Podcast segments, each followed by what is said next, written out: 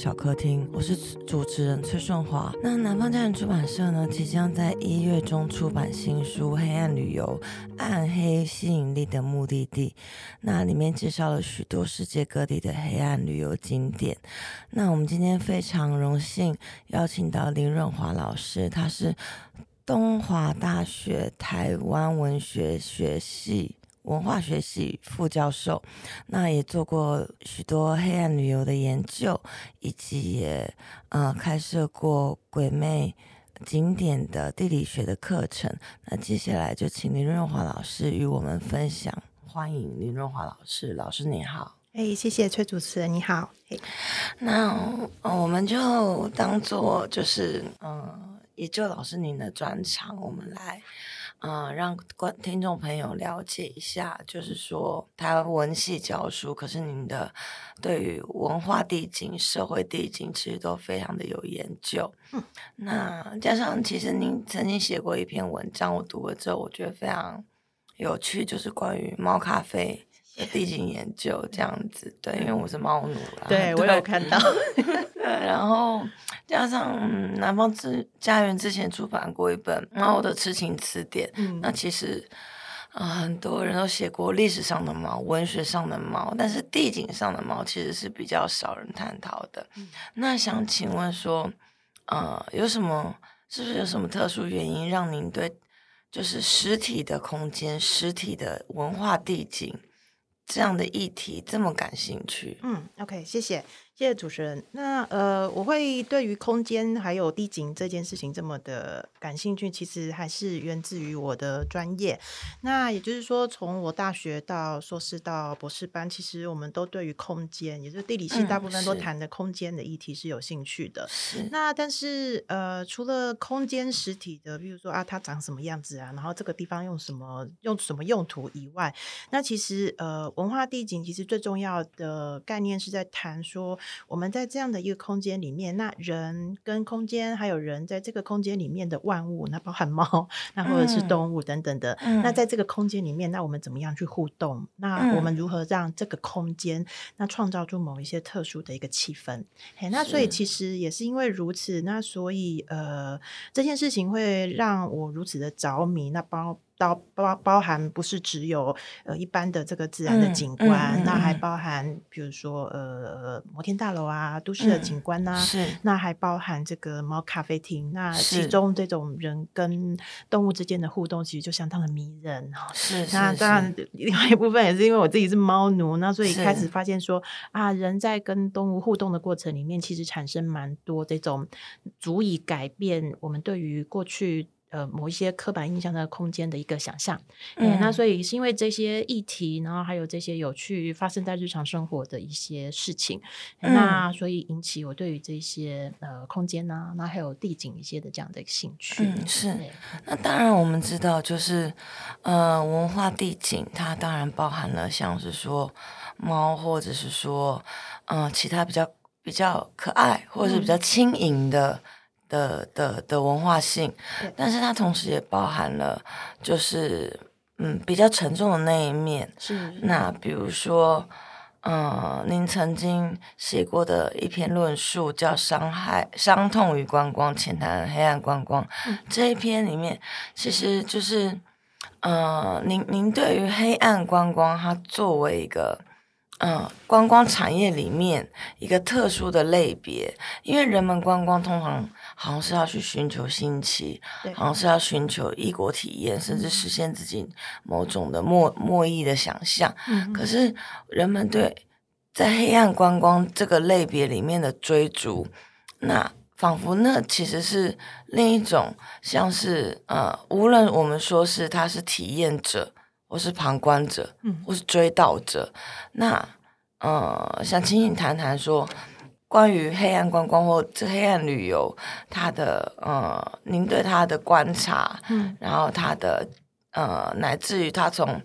呃近代到当代的一切变化。这样，谢谢谢谢。我们可能先可以先从这个什么叫做黑暗观光这个点，然后来去谈起。那最近几年我们在谈黑暗观光的时候，比较一个呃比较常谈的一个定义，大概就是我们过去去旅游的时候，我们都要去去一些历史光荣或者是光辉的一些地方，或者是呃充满了这个呃呃名胜古迹或者是美丽的一个景点。好啊，但是黑暗观光，正如它的标题，我们去体验某种黑暗。哎、嗯欸，那这个黑暗的来源，其实很大一部分都是来自于，譬如说战争啊、死亡啦、啊，那或者是伤痛，或者是这一种呃呃羞辱等等的。好，哎、欸，那所以其实也就是说，我们过去透过观光，让我们自己内心充满喜悦，这样的一个关怀。那还有我们的观光的目的，那在黑暗观光里面好像不太一样了。也就是说，我们去看这一些死亡，我们去看这一些伤痛，重点不在于说，哦、啊，我们获得喜悦，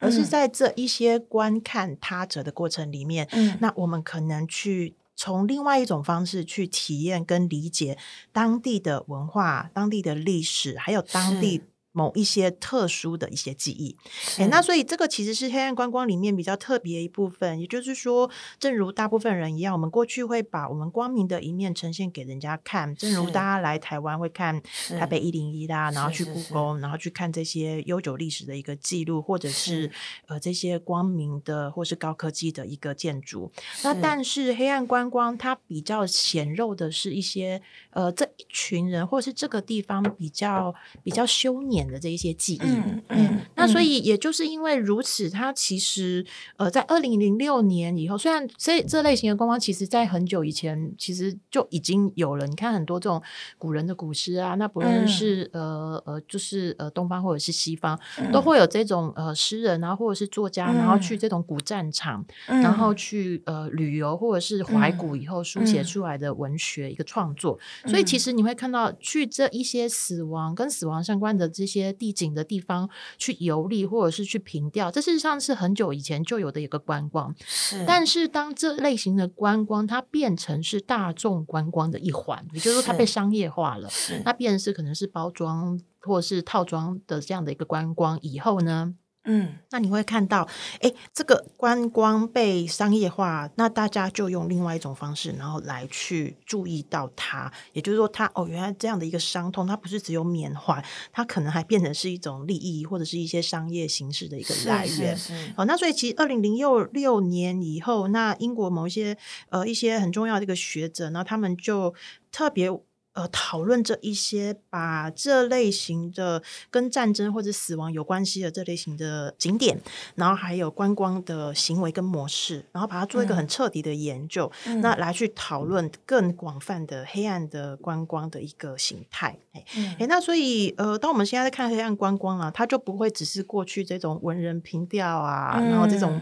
呃心情的抒发等等，嗯、它更多呃某一些类型是在谈说哦，它充满了教育的意义。嗯、哦，那或者是说，也有一些黑暗观光，它其实也充满了娱乐性，这样，嗯，啊，但是总归。来说，就是这类型，我们过去去观看黑暗或者是负面记忆的这一些，这一些呃呃呃旅游的行为，那它慢慢变成是我们当代大众旅游的一部分，而且慢慢的被大家所重视哎。那所以这大概也是最近几年我们在看黑暗观光，那乃至于呃大众观光的一些发展，这样子。嗯、您刚刚所谈的说。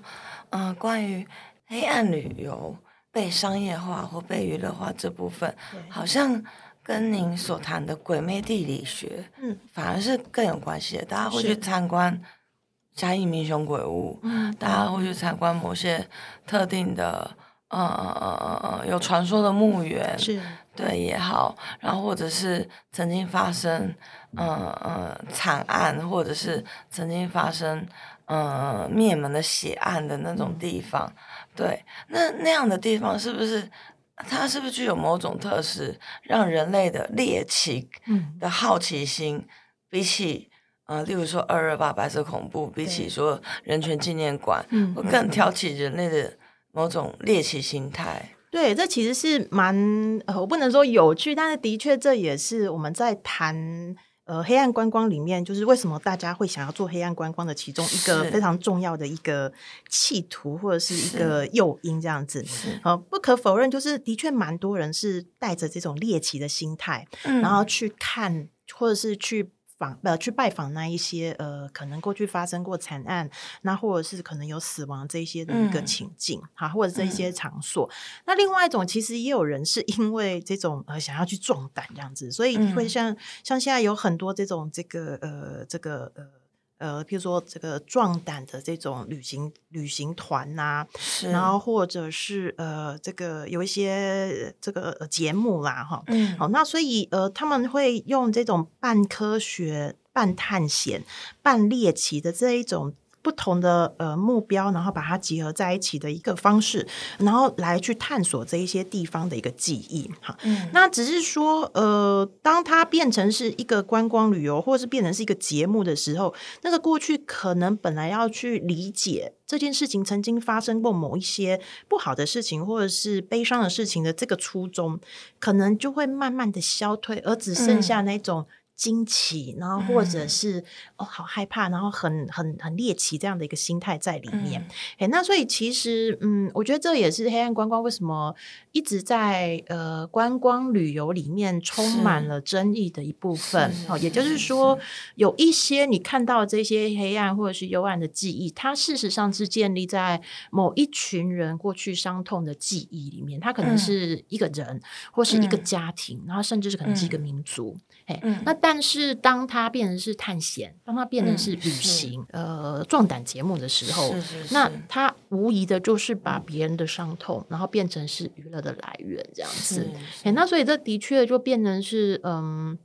这就变成是呃呃呃难去这个去去好好的去梳理，或者是好好去去去去整理，就是说啊，黑暗观光，那它到底呃真正的目的，然后它为什么这么的吸引人？那很难让人好好的去、嗯、去理解，跟好好的去思索的一个很重要的一个关键。嗯，因为像我们今天即将要讨论的，嗯，南方家人的新书就是《黑暗旅游》这本新书。它里面其实，呃，开张名义就说，恐惧其实也是针对人心的一种吸力。对，恐惧其实是让人能够激起他的好奇，或者是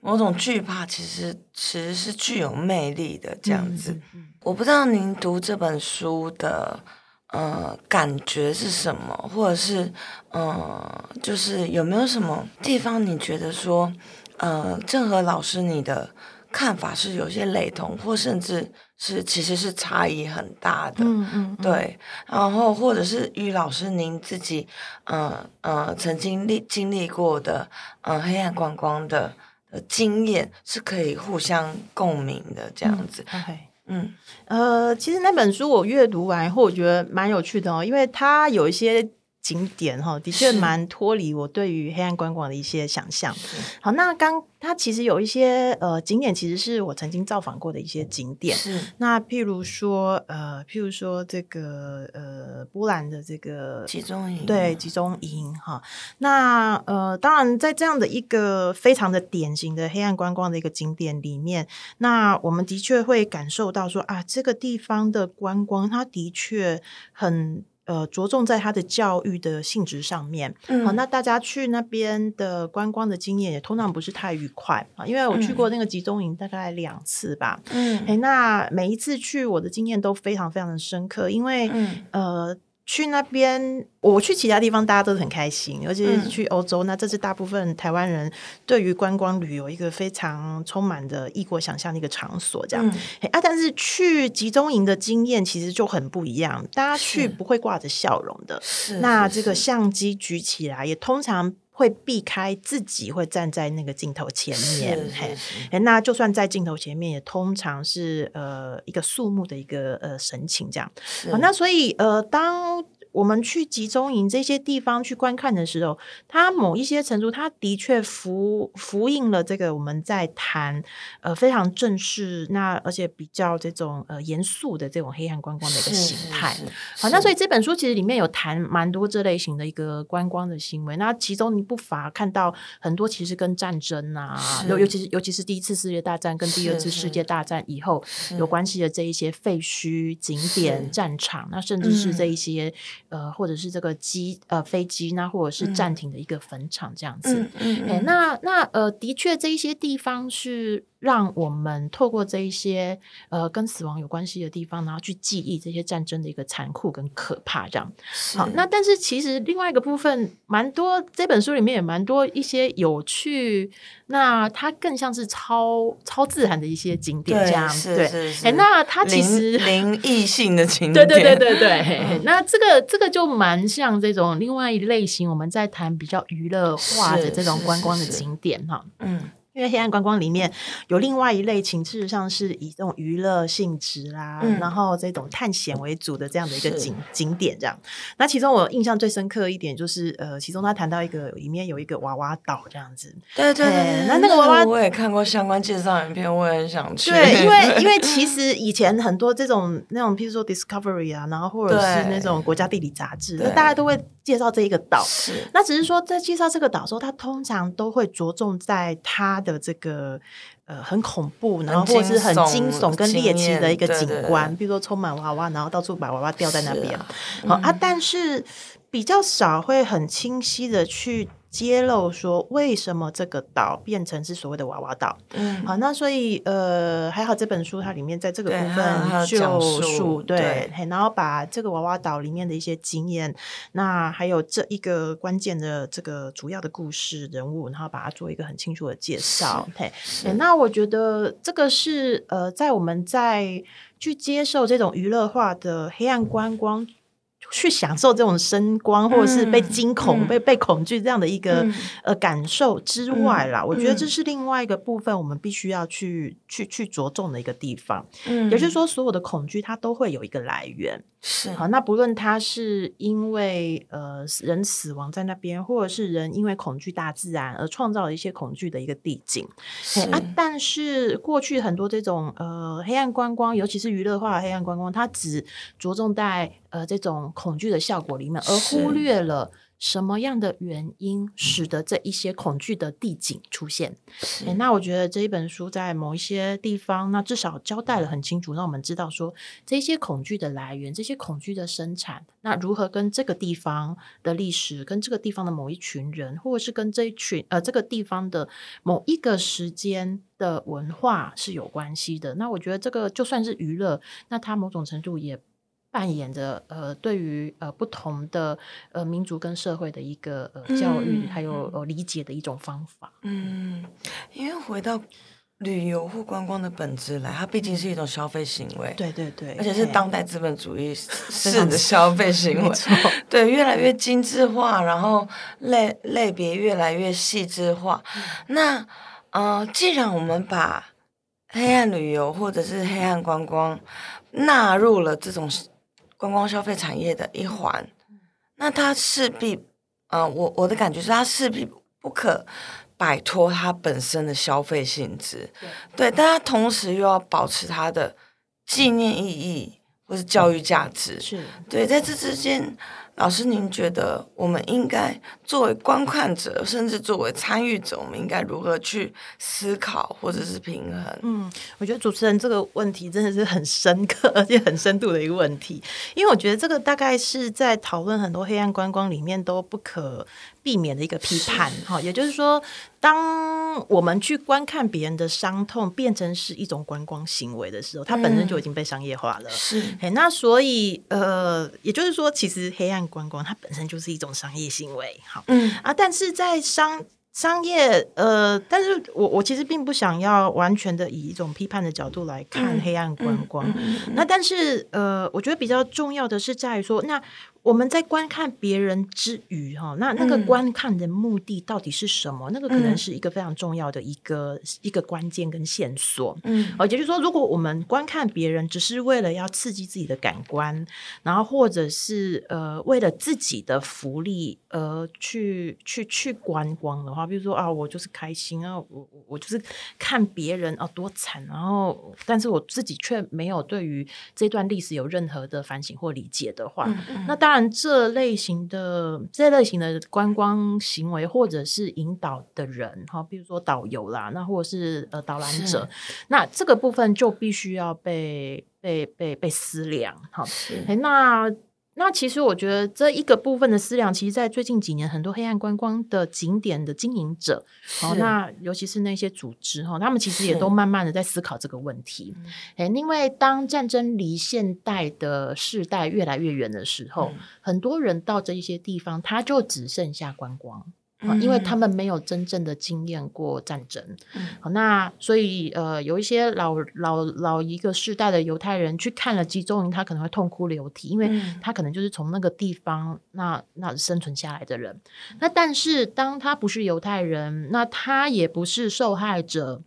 那他也没有曾经经过战争的这一群年轻人，当他到那边的时候，他看到的就是一群或者是一片呃，就是空地。然后这个里面的历史跟记忆对他来说是有距离的，嗯、然后呃是没有情感的。好，嗯、那所以这个时候在这个过程里面的引导者，那或者是说那个观光的路线如何去设计，嗯、那要引导这一些观光者，然后如何去看待。那我们现在观看到的这一些，呃，就是受害者缺席的这个景观的话，诶，那我觉得这个就会是里面蛮重要的一个一个一个一个操作的一个方法。是是是。那想请问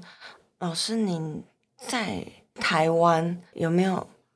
自身啊、呃？您自己有没有呃，实际上在这里，在我们生活的地方，嗯，然后开启你的黑暗旅游经验的？某一次的事件或体验这样子。嗯，在台湾的话，呃，印象最深刻，哎，这个说起来印象最深刻，其实也很奇怪，因为其实我第一次带学生去。真正的在做呃黑暗观光的旅行，的确是呃那一年我开设鬼魅地理学的课程以后，嗯、那我带着同学们去呃去嘉义的一次旅行，哈，包括监狱，包括纪念公园嘛，对对对对对，这样子是。那那一次三天两夜的行程，它比较没有一个呃单一的主轴，好，也就是说那一次的主轴其实就是它呃只跟黑暗跟死亡。是有关系，或者说跟都市传说有关系。好，那所以那一次的旅行，它的确就呃伴随着呃，比如说白色恐怖的地景，然后还有呃过去跟死亡有关系的传统宗教的一个景观。哈，所以我们去城隍庙啊，然后呃我们也去非常著名的这个民雄鬼屋，是，然后在那边观看说啊，就是过去的一个呃废墟，那如何被被呃强加附会，然后变成是一个鬼地方这样的一个历程，这样子、嗯嗯嗯、好。那但是呃，它并没有一个真正很完全的一个主轴，然后来去探索那个所谓的黑暗的记忆的这个本质。好，那另外一个部分，其实我印象比较深刻是后来我带的一群国际学生，好，那我们去走了高雄。是、呃、那因为高雄其实哦，那一次高雄的记忆我就非常深刻，因为高雄其实有一些呃跟黑暗是有关系的一个景点，嗯、那其中也有一些跟鬼故事当然有关系，比如说大家很注很很很很知道的这个二十六淑女。墓这样子，嗯，那其实算很多在地人会把这个地方当做是一个呃传说故事或者是鬼、嗯、鬼故事一个的一个地方，但是对于呃我们一个外地人去看这一段呃女性因为要去去工作，然后发生传单这个历史，其实它很大一部分呃彰显了，比如说老公啊，还有台湾在经济发展过程里面，那女性这个性别上面呃在这个劳工，然后还有在台湾。经济上面所扮演的一个角色。好，是，哎，那所以呃，它虽然是很多大家在谈那个鬼故事的一个很很很精彩的一个地方，但是我们也很希望透过这一些充满鬼故事或者是黑暗记忆跟死亡有关系的地方，那来去探索跟在地有关系的一个历史。嗯，然后另外一个则是这个呃和平跟战争纪念公园。嗯，好，那我想大部分台湾的人现在已经不太呃理解这个第二次世界大战台湾在这个过程里面扮演的角色。嗯嗯，那嗯，那其实台湾大部分人也不太喜欢 提第二次世界大战，因为呃，这个在在这个战争里面，呃，台湾的历史的定位其实一直都很困难，这样。嗯嗯，那但是呃，在和平与和平与战争纪念公园里面，他们透过呃不同的身份的老兵的的生命经验的一个彰显，是那来去让我们去思考，就是说啊，战争感觉好像对台湾很远，但是它事实上也曾经存在台湾在这个地方的历史里面。嘿，那所以其实高雄的那一次的鬼灭地理学的呃这个呃田野经验哦，反而更让我去深思。那我们在谈。台湾的这个黑暗观光的时候，那可以如何去思考？那还有哪一些部分的历史，那是可以被用黑暗观光这个角度，那来去加以深化，然后跟讨论的。是，对，延伸延伸老师您刚刚的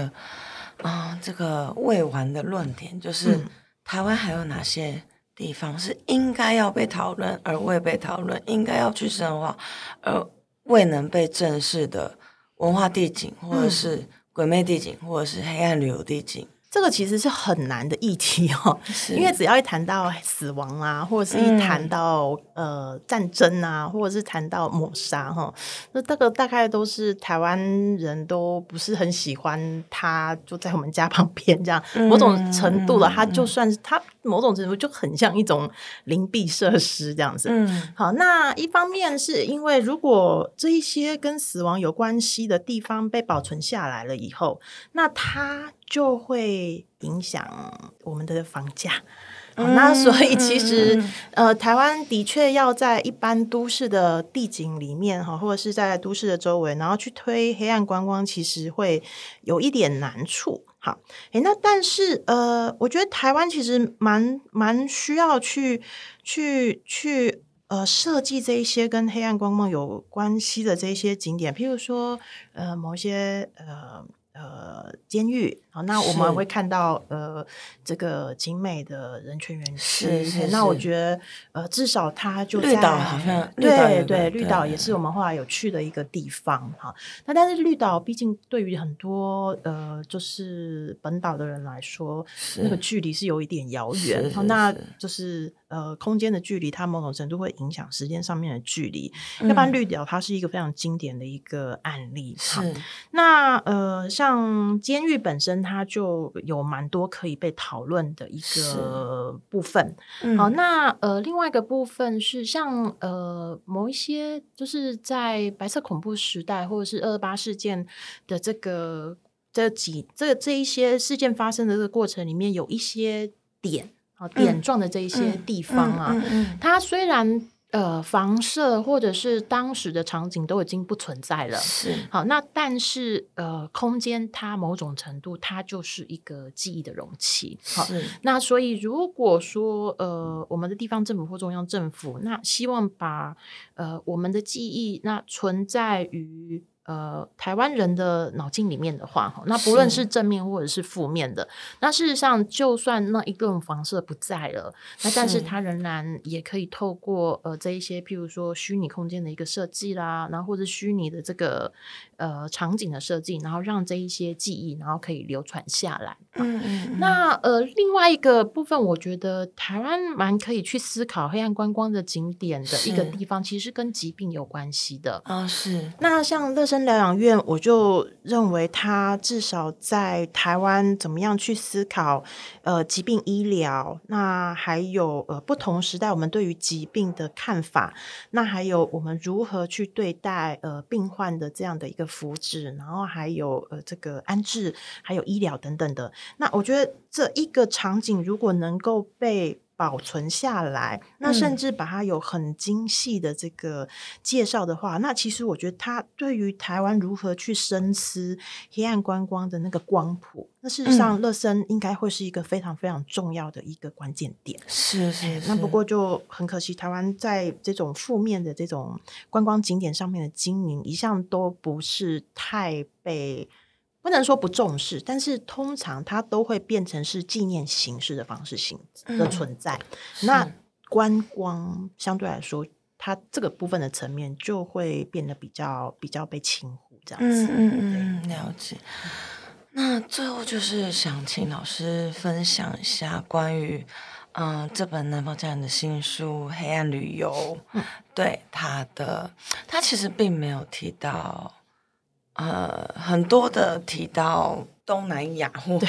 亚洲，这个我在看的时候也有发现这件事情。对，它大部分都英国、美国、澳洲这样这样这样去分。我不确定这样的分类法是不是合宜的，或者是当前这样的分类法才算是比较合宜的。那总而言之，想请老师呃也讲也分享一下您对于这本书的读阅读之后的感觉，这样子。这本书，呃，我倒是觉得它比较像是一本这个旅游指南，嗯，也就是说，如果你对于不同的地方，那它。